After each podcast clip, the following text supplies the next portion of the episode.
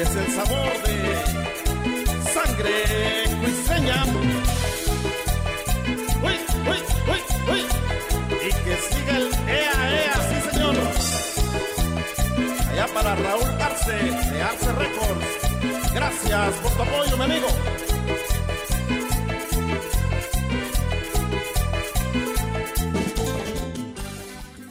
Hallo und willkommen zum Onda Info 555. Unser erstes Info im Jahr 2023 führt uns nach Costa Rica, Mexiko und Paraguay.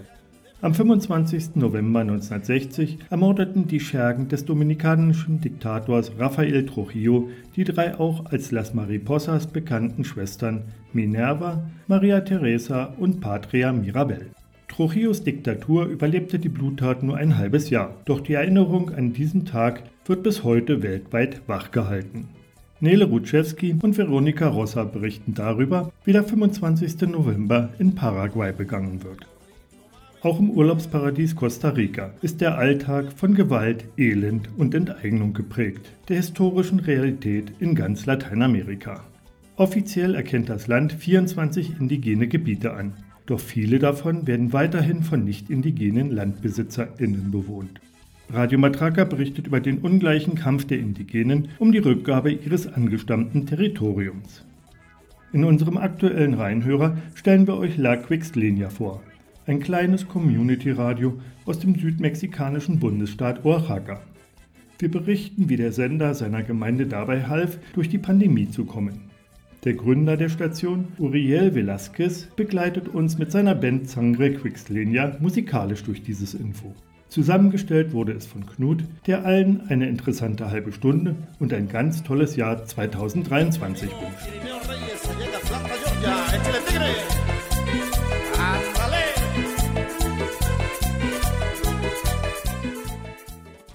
Las Mariposas, die Schmetterlinge, werden die drei Schwestern Minerva, Maria Teresa und Patria Mirabal genannt. Die Dominikanerinnen haben sich vor über 70 Jahren gegen die Diktatur Rafael Trujillos gestellt und wurden am 25. November 1960 ermordet. Aber wer die Schmetterlinge tötet, hält den Frühling nicht auf. Trujillos Diktatur ging nur ein halbes Jahr später zu Ende. Die Erinnerung an den Tag der Ermordung der Schwestern wird weltweit bis heute am Leben gehalten, unter anderem auch in Paraguay.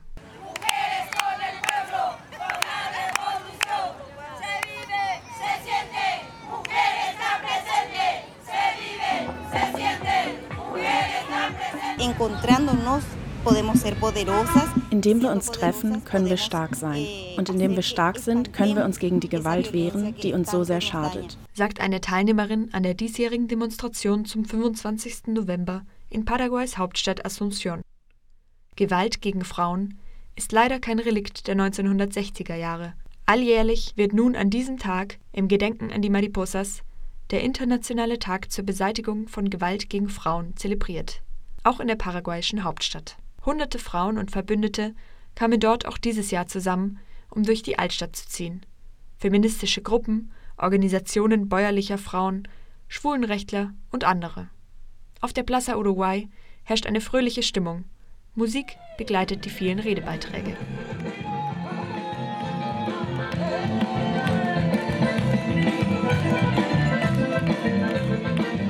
Viele Frauen sind in lila gekleidet, der Farbe der feministischen Bewegung. Auf ihren Schildern fordern sie ein Ende der Gewalt, bessere Rechte und mehr Sicherheit. Gewalt ist immer noch ein sehr wichtiges, sehr ernstes Thema im Leben der Frauen in Paraguay, sagt Mirta, ein Mitglied des Consultorio Jurídico Feminista im Interview. Das interdisziplinäre Kollektiv bietet Frauen, die Gewalt erfahren, seit 2017 juristische Unterstützung an. Acht von zehn Frauen in Paraguay haben laut dem Nationalen Statistikinstitut bereits Gewalt erlebt, 70 Prozent davon sexuelle Gewalt. Eine weitere Demo-Teilnehmerin betont: Ich erlebe jeden Tag Gewalt, wie viele paraguayische Frauen, sei es Machismo, sei es sexuelle Belästigung, sei es sexueller Missbrauch. Wie in vielen Ländern hat auch in Paraguay die Gewalt gegen Frauen in Zeiten der Lockdowns zugenommen. Mit den Auswirkungen der Corona-Pandemie haben sie bis heute zu kämpfen. Strukturelle Gewalt, sexuelle Gewalt und psychologische Gewalt waren während der Pandemie viel stärker zu spüren. Sagt Perla von der Organisation las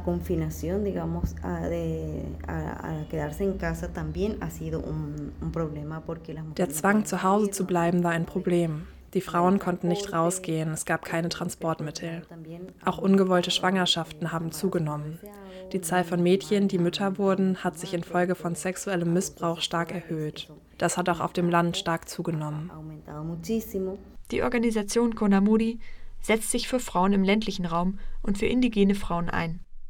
Indigene Frauen sind von der strukturellen Gewalt besonders betroffen. Und die Belastungen durch die Pandemie lösten die schon vorher existenten Probleme nicht ab. Sie kamen nur noch dazu. Neben der Pandemie hat auch die Agrarproduktion nicht aufgehört. Die Besprühung der Felder mit Pestiziden gehen weiter, die Abholzung geht weiter und die Auswirkungen davon betreffen natürlich vor allem die Frauen. Konamudi versucht daher, besonders die Frauen auf dem Land zu vernetzen. Perla erzählt, que nos pueda servir por lo menos eh, de, para descompensar un poco esa concentración de, de tensiones. Wir haben zu dieser Zeit virtuelle Schulen eingerichtet. Die konnten uns zumindest helfen, den starken Stillstand zu entschärfen. Es hat uns auch geholfen, unsere Sorgen und Erlebnisse zu teilen und, sagen wir, den Kummer während der Pandemie zu lindern. Sobald es möglich war, haben wir auch Treffen organisiert und die Menschen konnten sich nach langer Zeit wieder in die Arme schließen. Die Vernetzung und der gemeinsame Kampf der Frauen und anderen Mitglieder der LGBTQ-Community ist besonders wichtig, weil auch in Paraguay rechte Gruppierungen zunehmend versuchen, die Gesellschaft zu spalten. Auch die rechtskonservative Regierungspartei ANR, Asociación Nacional Republicana, greift im Wahlkampf auf nationalistische und konservative Parolen zurück. Ende April 2023 stehen in Paraguay die nächsten Wahlen an. Sie versuchen mit der Geschlechterfrage zu polarisieren, um nicht über bestimmte Themen der nationalen Realität im Wahlkontext zu sprechen, zum Beispiel über Korruption. Denkt Mirta vom Consultorio Jurídico Feminista. Die kommenden Wahlen, bei welchen ein neues Bündnis linker Parteien die regierende ANR herausfordert, verschärfen die öffentliche Diskussion. Sí, estamos en un proceso de profunda polarización que está de alguna manera eh, generando un ambiente de mucho discurso de odio. Wir befinden uns in einem Prozess tiefgreifender Polarisierung, die ein Umfeld von Hass gegen Feministinnen, gegen die LGTBI-Bevölkerung und gegen diejenigen schafft, die sich nicht dem Anti-Rechte- und Anti-Gender-Diskurs beugen und versuchen, alles auszulöschen, was mit irgendeiner Form von Vielfalt zu tun hat. Nicht nur mit sexueller Vielfalt, sondern mit allen Formen von Vielfalt.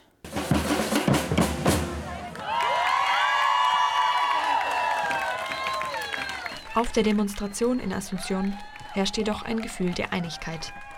Die Frauen sind hier, um ihre Rechte einzufordern, Präsenz zu zeigen.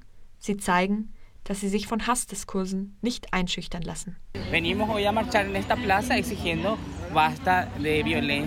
Wir sind heute hier auf diesen Platz zum Demonstrieren gekommen, um ein Ende der institutionellen Gewalt zu fordern, ein Ende des unterdrückerischen, machistischen Systems.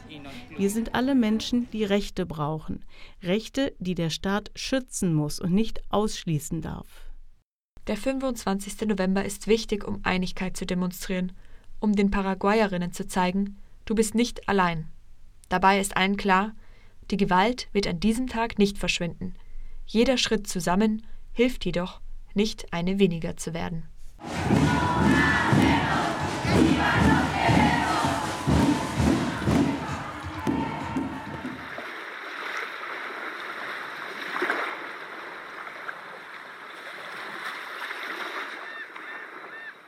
Costa Rica gilt als wahres Urlaubsparadies für Gringos und Europäerinnen. Doch auch dieses Land kann sich der historischen lateinamerikanischen Realität nicht entziehen. Enteignung, Gewalt und Elend prägen den Alltag im Subkontinent mit der größten Ungleichheit weltweit und machen auch vor Costa Rica nicht Halt. Auch hier werden diejenigen unterjocht, die auf der sozialen Leiter ganz unten stehen. Offiziell erkennt der kostarikanische Staat 24 Territorien als indigene Gebiete an. Doch viele dieser Gebiete werden weiterhin von nicht indigenen Landbesitzerinnen bewohnt, die im lokalen Sprachgebrauch als Finqueros und Finqueras bezeichnet werden. Seit Jahrzehnten kämpfen indigene Gemeinschaften um die Rückgabe ihres angestammten Landes. Radio Matraca berichtet über einen ungleichen Kampf. Indigene gegen Finqueros.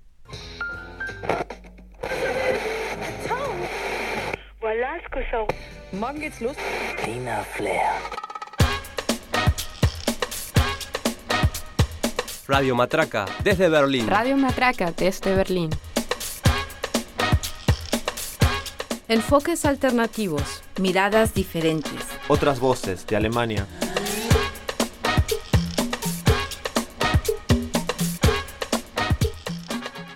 Mi nombre es David Elizondo Marín, indígena Maleku. Vivo en el territorio Mein Name ist David Elizondo Marín.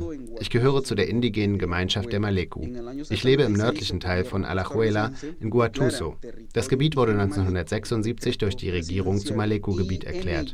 Der Erlass bezeichnete ein fast 4000 Hektar großes Stück Land, das nun als indigenes Territorium gilt. Allerdings leben dort viele Finqueros. Das bringt uns automatisch in Konflikt. David Elizondo ist Aktivist der indigenen Gemeinschaft der Maleco.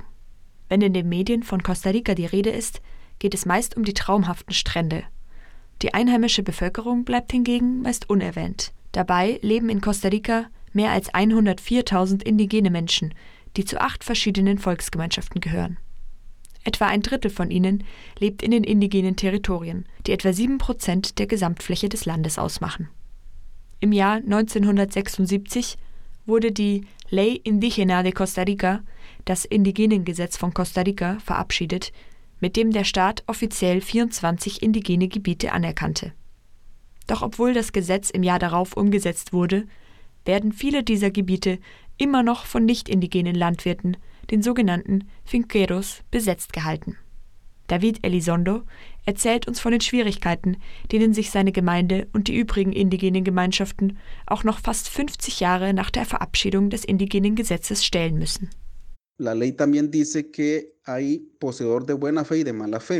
Das Gesetz unterscheidet zwischen sogenannten gutgläubigen und arglistigen Besitzern. Gutgläubig sind diejenigen, die das Land vor dem Erlass gekauft hatten. Die arglistigen sind diejenigen, die es danach erworben haben. Laut Gesetz muss die Regierung die gutgläubigen Besitzer entschädigen, damit sie das Land räumen. Aber das hat die Regierung nie getan. Die arglistigen Besitzer, also diejenigen, die das Land nach 76 erworben haben, halten es unrechtmäßig besetzt und sind verpflichtet, es zu räumen. Und genau hier fangen die Streitigkeiten an, weil die kostarikanische Regierung ihrer Pflicht nicht nachkommt. Als ich zwölf Jahre alt war, haben wir uns 350 Hektar zurückgeholt. Der nicht indigene Besitzer hatte das Land 1976 erworben. Das heißt, der Erwerb war illegal. Nach diesem Gesetz muss der Staat die Besetzer, das heißt die Landwirte, auffordern, das Land gegen Zahlung einer Entschädigung zu verlassen und die Gebiete an die indigenen Gemeinschaften zurückgeben. Doch nicht nur, dass der Staat es unterlässt, die Finqueros zum Gehen aufzufordern, er lässt bis heute zu, dass immer weiter Ländereien an Nicht-Indigene verkauft werden.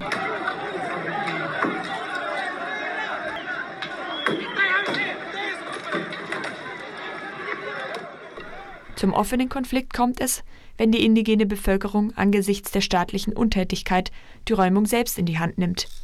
Einige wenige haben damit Erfolg, aber in den meisten Fällen machen die Bewohnerinnen von ihren Schusswaffen Gebrauch und es kommt zu bürgerkriegsartigen Szenarien zwischen den indigenen Gruppen und den weißen Bewohnerinnen.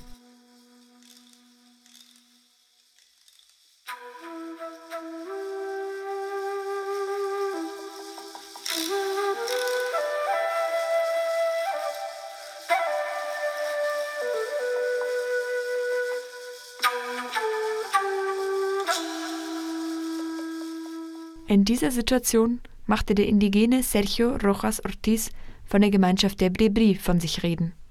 Auch er wurde von Landwirten bedroht und führte den Widerstand seiner Gemeinschaft an, die sich im Streit um ihr Land befand, bis er am 19. März 2019 durch sechs Schüsse ermordet wurde. Der Anwalt und Aktivist Oscar Retana berichtet über die Angriffe durch die Zivilbevölkerung und die Justiz, denen Sergio Rojas Ortiz aufgrund seines Widerstands ausgesetzt war. eh, es cuando esta persona, Sergio Rojas Ortiz, quien es un indígena Bribri, empieza a hacer procesos políticos. Sergio Rojas Ortiz war ein Indigener der Gemeinschaft der Bribri. Um das Jahr 2000 herum begann er in Salitre Auseinandersetzungen mit der Verwaltung zu führen und auf politischem Wege für die Rückgewinnung seines Territoriums zu kämpfen und wurde schließlich Vorsitzender der Asociación de Desarrollo Integral, des Verbands für umfassende Entwicklung. Dieser Verband, kurz ADI, hat in Salitre die Funktion einer indigenen Lokalregierung. Vor den ländlichen Gerichten erhob Rojas Ortiz Klage gegen die Finqueros, um die Herausgabe der indigenen Gebiete zu erwirken. Diese Verfahren sind allerdings sehr langwierig und können sich über mehr als zehn Jahre hinziehen. Dies ist ein klassisches Beispiel, wie der Zugang zum Recht durch ein materielles Hindernis blockiert wird. Es gibt zwar formal einen Mechanismus, um das Land wiederzubekommen, oder eigentlich zwei, den Verwaltungsweg und das gerichtliche Verfahren. Das wird gestartet und der rechtmäßige Eigentümer ermittelt. Und hier kommt das materielle Hindernis ins Spiel. Das besteht darin, dass man zehn oder zwölf Jahre auf eine gerichtliche Entscheidung warten muss. Dadurch entsteht der Gemeinschaft ein erheblicher Schaden. Mit diesem Hindernis muss die indigene Bevölkerung leben, und bis heute wurde dafür keine Lösung gefunden. Die Verfahren dauern einfach so lang, und es gibt keine spezielle Gerichtsbarkeit für die indigenen Gemeinschaften. De los funcionarios judiciales. Eh, luego de que entonces Sergio se da cuenta que tarda demasiado tiempo, este, empieza Das führt dazu, dass selbst bei Justizbeamten eine gewisse Unkenntnis herrscht. Als Sergio merkte, wie lange sich die Verfahren hinziehen, schloss er sich den politischen Bewegungen an, die die Verabschiedung neuer Gesetze fordern. Seine Position als ADI-Vorsitzender nutzte er, um die nationalen und internationalen Regelungen anzuwenden und die Umsiedlung der nicht indigenen Finqueros voranzutreiben. Er teilte den Leuten mit, sie sind hier jetzt seit dem und dem Datum. Bitte weisen Sie nach, dass Sie ein gutgläubiger Besitzer sind, damit Sie Ihren Besitz weiter geltend machen können. Andernfalls müssen wir Sie auffordern, das Gebiet zu räumen. So in der Art. Laut einer Untersuchung des Zentrums für Kultur und Entwicklung der Nationalen Universität wurden in dieser Zeit mehr als 1000 Hektar zurückgewonnen. Das Gebiet von Salitre umfasst insgesamt 12.000 Hektar. Sergio Rojas Führung spielte eine grundlegende Rolle bei der Rückgewinnung von Land für seine Gemeinschaft. Er wurde fortan mit Drohungen überzogen, mehrere Attentate auf sein Leben scheiterten, bis eines schließlich gelang. Bis zu seinem Tod lebte Sergio mit permanenten Verfolgungen und Drohungen. Eh, eventualmente también las personas indígenas llevaron a cabo recuperaciones pacíficas. Immer wieder kam es zu folgender Situation. Mehrere indigene Familien, vielleicht 20 oder 30 Personen, schlossen sich zusammen, um auf friedlichem Weg das Land zu fordern, das ihnen von Rechts wegen gehörte, woraufhin sich die nicht indigenen Landbesitzer ebenfalls zusammenschlossen, um aggressiv gegen die indigene Bevölkerung vorzugehen, mit den ihnen zur Verfügung stehenden wirtschaftlichen Mitteln. Wie diese Aggressionen aussahen? Die Finqueros griffen zu ihren Macheten.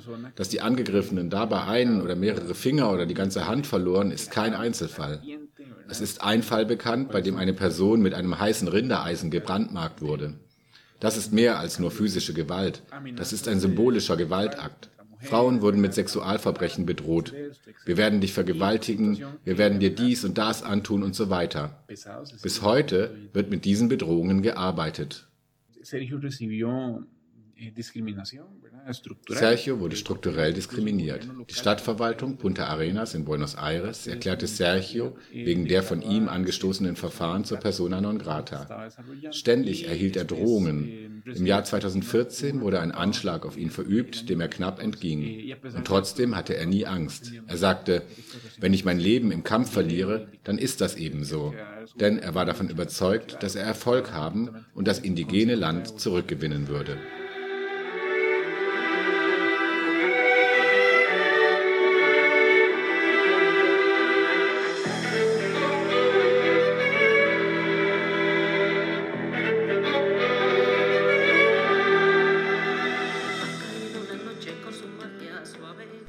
Sergio wurde am 19. März 2019 ermordet. Am Tag zuvor hatte er im Namen einer anderen Person aus der Bribri-Gemeinschaft Anzeige wegen versuchten Mordes und Morddrohungen erstattet. Er wurde in seinem Haus erschossen, nachts, als er allein war. Etwa 15 Schüsse waren zu hören.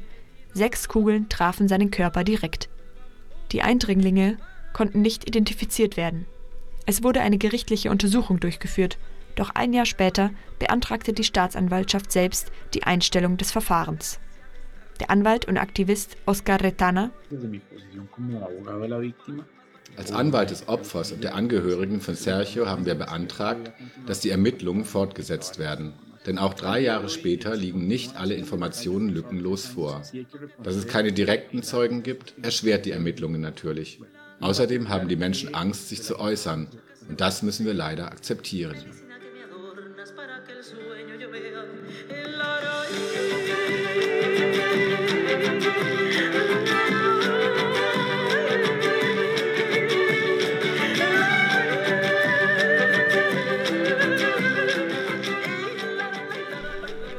Sergio Rojas Ortiz ist zu einer unsterblichen Figur geworden. Unter seiner Führung hat eine selbstorganisierte Gemeindeinitiative Dinge erreicht, die dem kostarikanischen Staat bis heute nicht gelungen sind. Sie hat ihrer Gemeinschaft ihre Würde zurückgegeben und uns zu der Überzeugung gebracht, dass die offensichtliche Machtallianz zwischen Finqueros und Regierung uns nicht kleinkriegt, weil der Kampf für die Rückgabe der Gebiete an ihre rechtmäßigen Besitzer lebendiger ist als je zuvor. Bienvenido a la radio. Hola, hola, hola, hola, hola, hola. Gracias por escuchar Radio Victoria. Radio Voces. Donde tu voz se escucha. Radio comunitaria es el contrapeso a, a bueno, tantos medios de que le meten tanta chatarra. Onda Rheinhörer.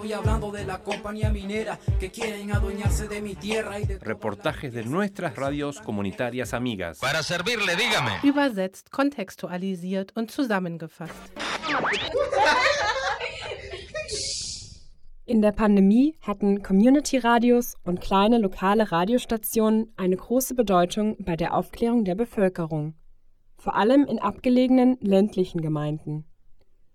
Durch die Nähe zu ihren Zuhörern und dem daraus erwachsenen Vertrauensverhältnis war es ihnen möglich, in kürzester Zeit die Menschen über Covid-19 aufzuklären und zu informieren, wie sie sich gegen die Krankheit schützen können. Transmitiendo desde la capital mundial de Níspero, la tierra de los músicos y cuna de manantiales sagrados, Santa Catarina Cuixtla, en el 92.1 de frecuencia modulada. La Cuixtleña. Santa Catarina Cuixtla liegt am Rande der Sierra Sur, einem über 3000 Meter hohen Gebirgszug im südmexikanischen Bundesstaat Oaxaca. Wie in vielen ländlichen Gemeinden spielt auch in Quixtla das lokale Radio eine wichtige Rolle. Für viele Menschen ist es sogar die wichtigste Informationsquelle. 92.1 FM, la señal que une a las personas. La proximidad con sus radioescuchas es una característica. Vor allem die Nähe zu ihren Zuhörern macht Community-Radios zu einem der wichtigsten Kommunikationsmittel in abgelegenen ländlichen Gemeinden. Im Gegensatz zu den kommerziellen Medien, wie zum Beispiel dem Fernsehen, stehen die kleinen lokalen Sender in engem Kontakt mit ihren Zuhörern und besitzen deren volles Vertrauen. La Quixlenia, das Radio von Santa Catarina Quixtla, zum Beispiel, ist Teil des Dorfes. Weiß Miriam Flores.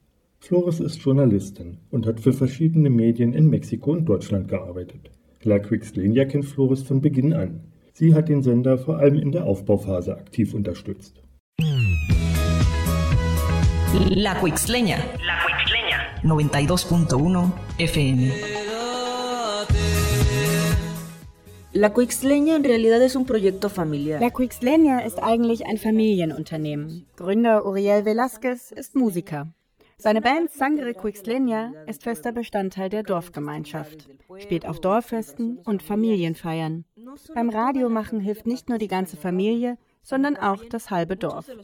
Die Dorfbewohner kommen ins Studio oder die Radiomacher gehen zu ihnen nach Hause, sprechen mit ihnen auf dem Feld, in der Küche oder auf dem Hof. Doch mit dem Beginn der Pandemie änderte sich das radikal. Como Radio Comunitaria La Quixleña enfrentamos muchas dificultades. Als Community Radio hatte La Quixleña mit vielen Problemen zu kämpfen. Unsere Arbeit hat sich von Grund auf geändert, weil wir keinen direkten Kontakt mehr zu unseren ZuhörerInnen hatten. Wir konnten sie nicht mehr besuchen und auch nicht zulassen, dass sie uns besuchen. Wir waren wie gelähmt, regelrecht traumatisiert wegen Covid-19. Berichtet Uriel Velázquez. der Gründer des Radioprojektes. De las cosas difíciles pues fue el quedarnos sin colaboradores. Ningún colaborador quería venir. Am schwierigsten war, dass unsere MitstreiterInnen wegblieben. Wegen Covid wollte niemand mehr kommen. Und auch in unserer Familie herrschte die Angst, dass jemand das Virus ins Haus bringt und wir uns anstecken. Diese Phase der Pandemie war sehr schwer, weil wir unser Programm nicht mehr wie gewohnt gestalten konnten. Doch dank Cultural Survival und all der Menschen, die uns unterstützt haben, konnten wir weitermachen und unseren ZuhörerInnen dann sogar ein Programm in besserer Qualität anbieten. Y ofrecieron una mejor calidad auditiva a nuestros radioescuchas. Doch dann, in der schlimmsten Phase der Pandemie, kam Unterstützung von unverhoffter Seite. Flores stieß bei ihrer Arbeit als Radiojournalistin auf eine Ausschreibung von Cultural Survival, einer US-amerikanischen Stiftung. Cultural Survival fortalece principalmente a las radios comunitarias con sus programas. Cultural Survival stärkt mit seinen Programmen in erster Linie Community-Radios. Dabei konzentrieren sie sich auf Weiterbildung, technische Ausrüstung und die Integration von Frauen.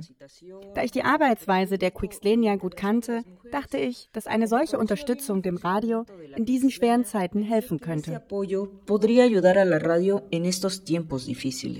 Flores und die Radiomacher schrieben einen Antrag an die Stiftung.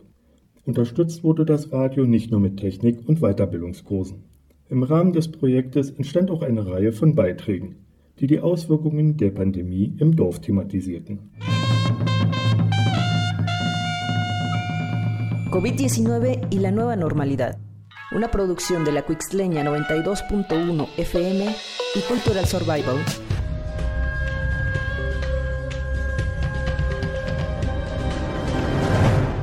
Gracias a, a la estación se aclararon muchas dudas, ya que la radio compartía, compartía mucha información. Das Radio half, viele Unklarheiten zu beseitigen, indem es über die Krankheit aufklärte.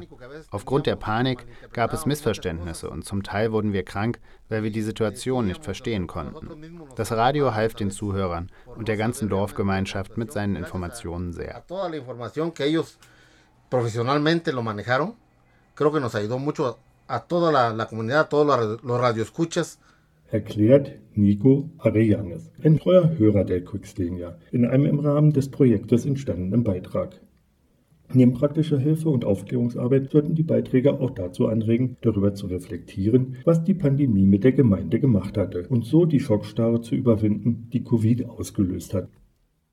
Y ya asimilado un poquito el tema COVID que íbamos a vivir con ello, pues ya nos pusimos a trabajar un poco más eh, eh, fuerte en la labor comunitaria que siempre hemos realizado como Als klar wurde, dass wir lernen mussten, mit der Krankheit zu leben, krempelten wir die Ärmel hoch und widmeten uns wieder der Arbeit für die Gemeinde. Wir informierten darüber, wer Brot, Obst oder Gemüse abzugeben hat, und wir stellten fest, dass unsere Gemeinde viele Produkte und Dienstleistungen zu bieten hat, es aber keinen Ort gibt, diese zu tauschen. Berichtet Uriel Velasquez weiter. Um da Abhilfe zu schaffen, wurde kurzerhand auf dem überdachten Basketballfeld ein Markt eingerichtet. Alle Gemeindemitglieder konnten einen Stand bekommen, um dort Dinge zum Verkauf oder Tausch anzubieten. La autoridad municipal, con la finalidad de incentivar la economía local y abastecer a los habitantes de la canasta básica, invitan a todos los productores, comerciantes y carniceros de la población a participar en el mercado local que se pretende realizar en el auditorio municipal. Community-Radios halfen in der Pandemie, Ängste abzubauen und Menschenleben zu retten. Dadurch sind lokale Radios wie La Quixlenia heute mehr denn je in ihren Gemeinden verankert. Aufgrund dessen kommt ihnen bei der Bewältigung aktueller und zukünftiger Bedrohungen wie der Klimakatastrophe oder bei Bergbauprojekten eine zunehmend größere Bedeutung zu. trayendo consigo sus bolsas de mandado y toppers, ya que no se proporcionarán bolsas de plástico. El uso de cubrebocas. Die wichtige Rolle, die das Vertrauensverhältnis zwischen Radio und Zuhörerschaft spielt, hat auch die UNESCO erkannt. Ihr Weltradiotag 2022 stand deshalb unter dem Motto Ja zum Radio, Ja zum Vertrauen. al precio de los centros comerciales. Por un Quixtla sano y activo, participemos, apoyándonos entre todos. Invita la autoridad municipal. Die Zitate in diesem Reinhörer stammen aus einem der durch Cultural Survival geförderten Radiobeiträge der Quixtlania.